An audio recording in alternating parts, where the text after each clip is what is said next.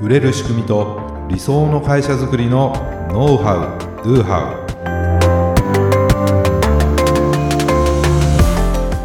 ウこんにちはビズクリエイトの渡辺です。ビズクリエイトの中野です。本日もよろしくお願いいたします。します。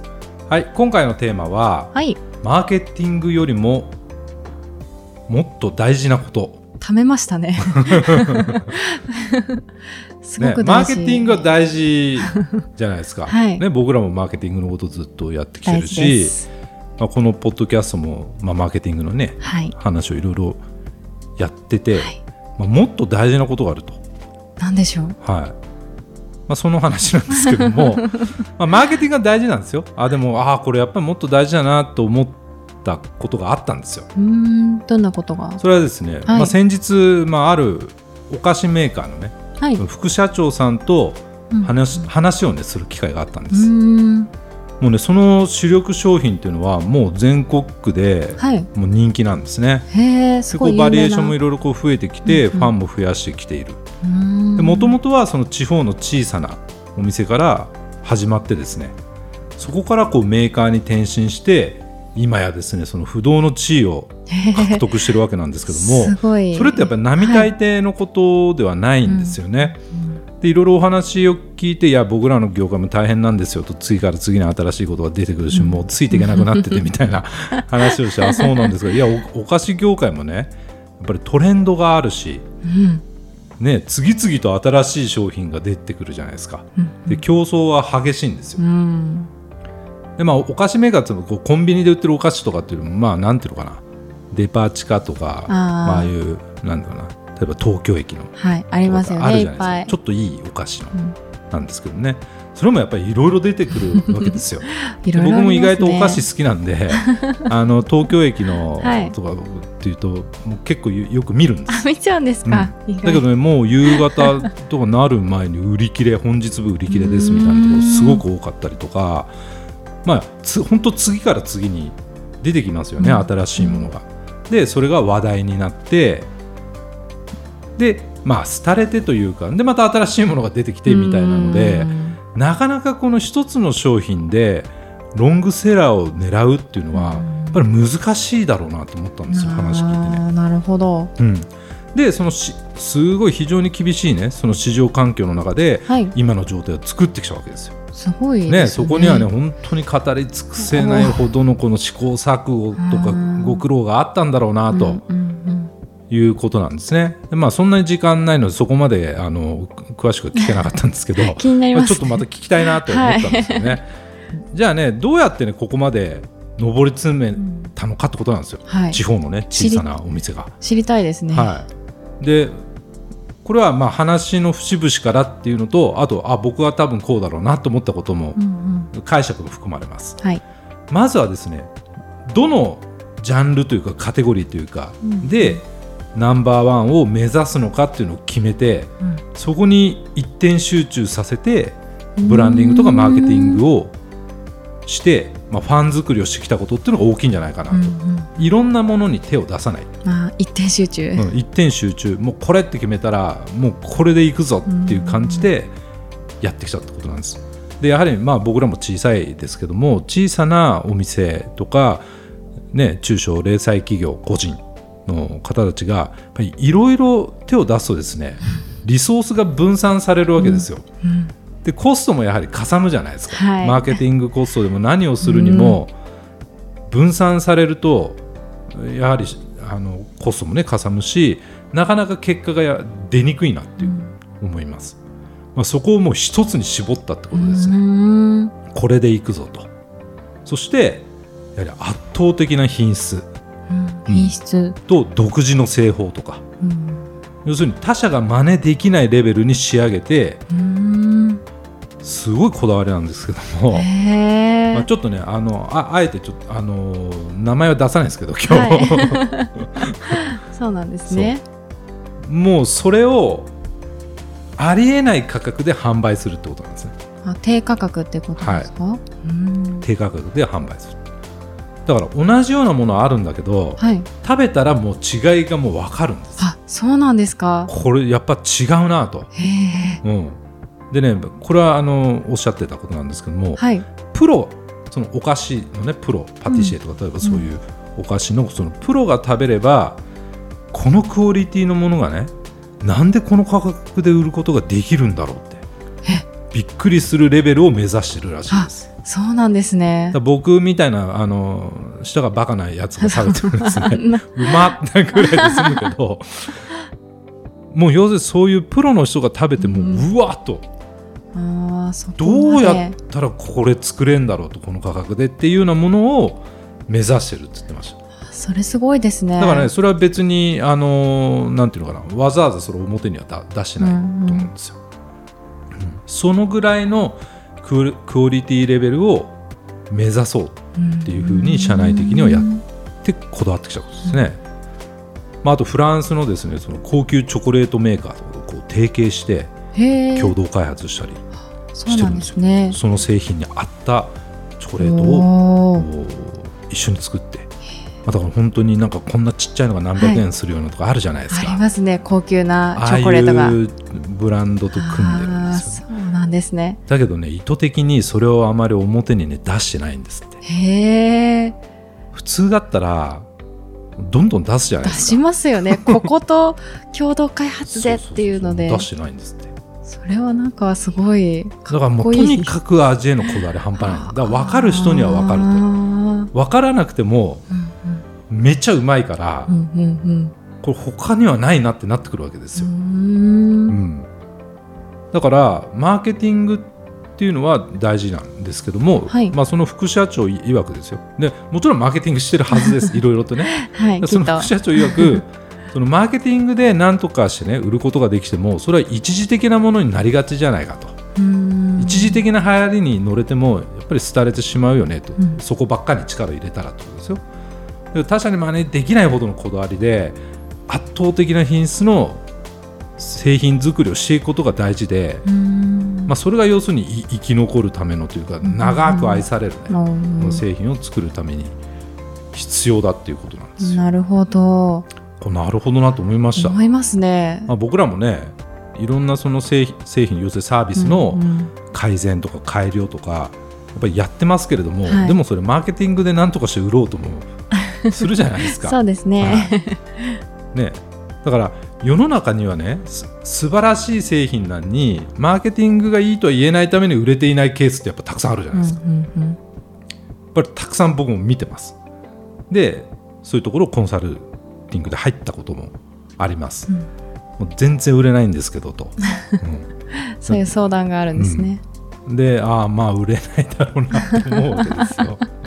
ね、だけどそれをこうマーケティングを駆使して、まあ、売れるようにしてきたっていう経緯もあるんでうんうんうんだから僕はすごくマーケティングって大事だなっていうふうに思ってるんですけども、はい。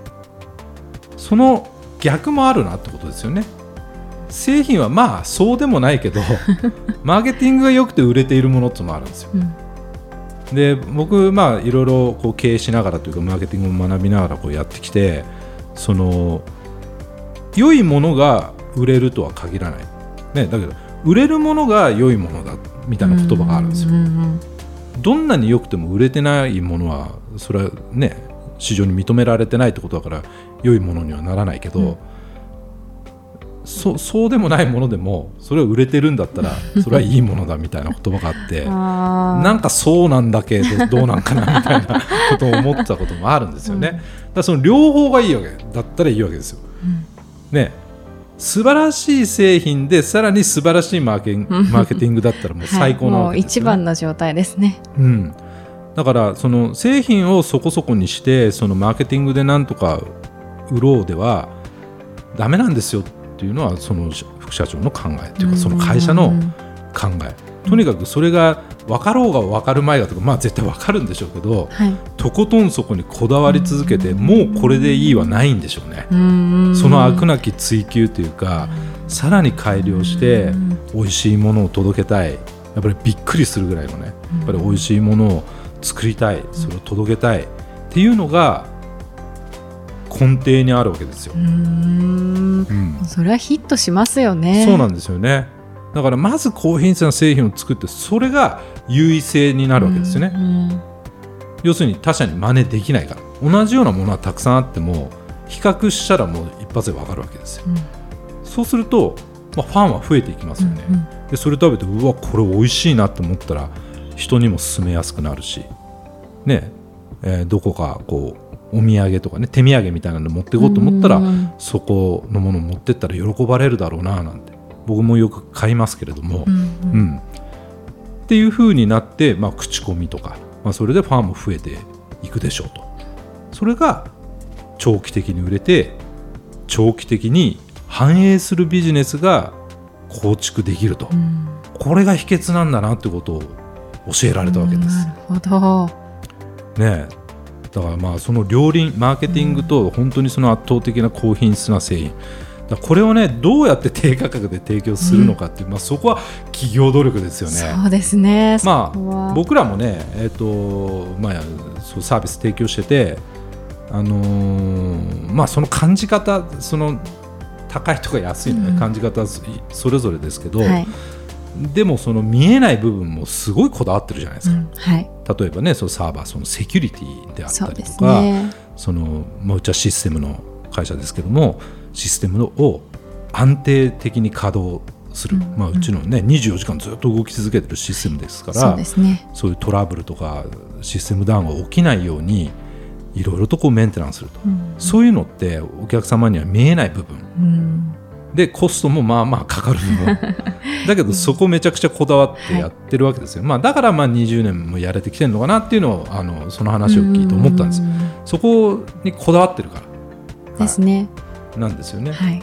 だからやっぱり大切にしなきゃいけないことっていうのはここだなと思ったわけですよ。うんでそれをどう低価格で提供するかっていうのも僕らはすごく頑張ってる方だと思います、はいまあね群馬に引っ込んでやってるっていうのも 余分なその経費を抱えない ねですね。都内でオフィス持ってるのに群馬の方が安いしとか、はい。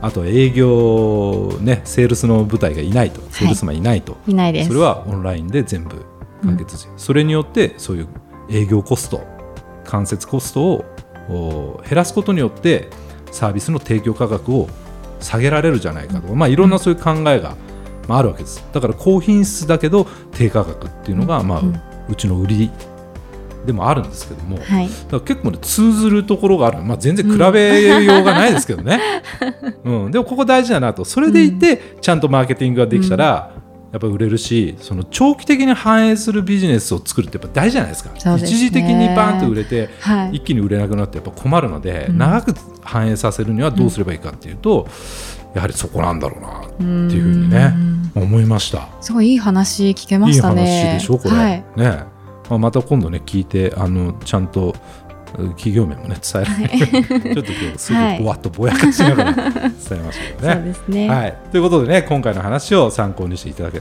れば嬉しいです。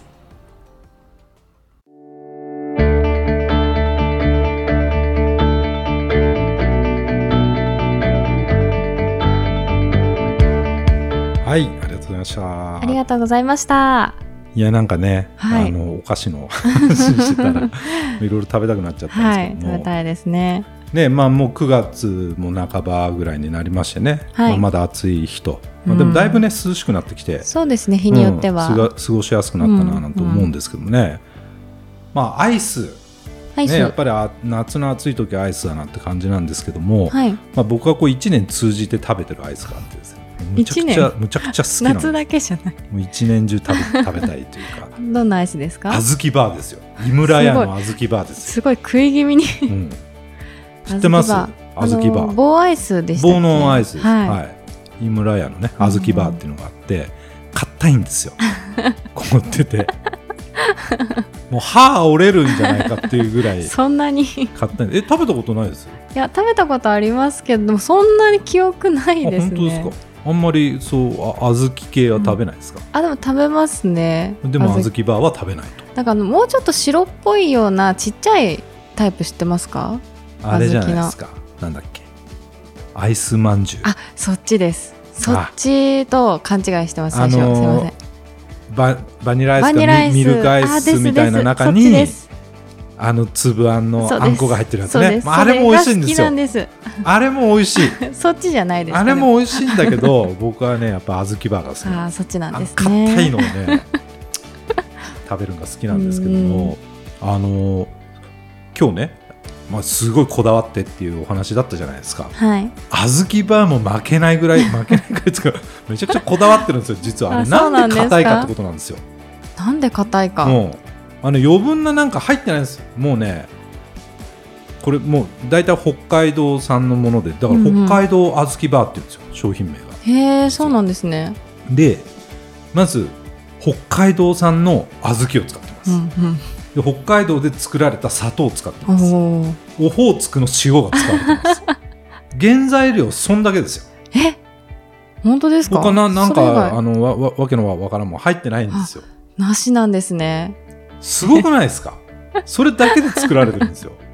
すごいですねいや多分あのアイスのパッケージのこう見ると原材料名ってあるけど、はい。本当それしか書いてないですへえそう、今度見てみます、うん、だからそのぐらいやっぱりこだわって、まあ、北海道にもっていうところにこだわってるのと やっぱり原材料にこだわってるしうん。多分あん普通ねあんなもん硬かったらなんかもうクレームになりそうじゃないですか硬すぎだと。そうですよね、だけど硬くてねそのもうあのみんな歯折れるかもしれないというリスクがありながらもそれを貫いてるってとこなんですよ。ん。なんかもうこうなんてお客さんにこう迎合しないというかね。こびないうというるせえと。もうこれは硬いからいいんだと。なんで硬いかっつったらこんだけの原料で作ってるからなんだと。なるほど。その証だぐらいの感じに僕は思ってるんですよ。それはポリシーだと思ってるんですよ。貫いてますね。うん、だからすごく好きっていうかでも本当美味しいですよ。ま あ美味しいですよね。小豆バーね。そう。ででもね本当そういうあの何かにそのこだわりのあるものだからこう市販のものであっても、うん実はすごく作り手のこだわりのあるものっていうのはあると思うんですよ、だうんそういうのを知った上で食べるとなんかもう美味しさがまたこう確かに。違ってくるなっていうふうに、愛着とか湧きますよね、なんかないですか？好きな、まあ、アイスでもお菓子でもいいでみんすけど。なお菓子ですね。結構なんでしょう。近くにあるんですけど、うん。近所うん。の未昭庵っていう和菓子屋さん知ってますよね。知ってますよもちろん もうほんと歩って5分ぐらいなんですよ、もうあそこのいちご餅ちご餅ね。もう最高ですよね。ちご餅はねまあすげえ僕熱くなってますけどあの熱くなっちゃいます。ちご餅は多分もう日本一世界一美味しいいちご大福なんじゃないですか？あそこのちご餅、はいあれあでも。あれ結構有名なんですよ。えそうなんテレビですかとかでも取り上げられてるらしくて。えそうなんですか、はい群馬県民だけしか知らないと思ってました。なんかなんかの番組で取り上げられえー、たそんなに有名なんですか？買えないじゃないですか。もうすごい時期になるとね。並んでたりとかあと予約注文でとかって、もうあれは何ですかね、うん。ないですよね。あのもうまずいちいちごが違うじゃないですか。もう違います。全然。甘みと大きさとジューシーさと、で白あんなんですよね そうなんですよそのねまた白あんもほのかなこの甘さが加減がちょうどよくて、はい。あのいちごの甘さにうん。すごくマッチしてでその上にこう薄くこうお餅がねはい。ででか結構でかいんですよね。大きいです。でじゅわっとこうね果汁がこう出てきてあすごい食べたくなってきた。まあもうちょっあれもいと先ちごからこうこだわってるみたいですよね。うんうんうんうんまあ美味しいですよね。なんかめちゃくちゃ今甘いもの食べたくなってねえまあ何の話してたんだっけって感じですけど。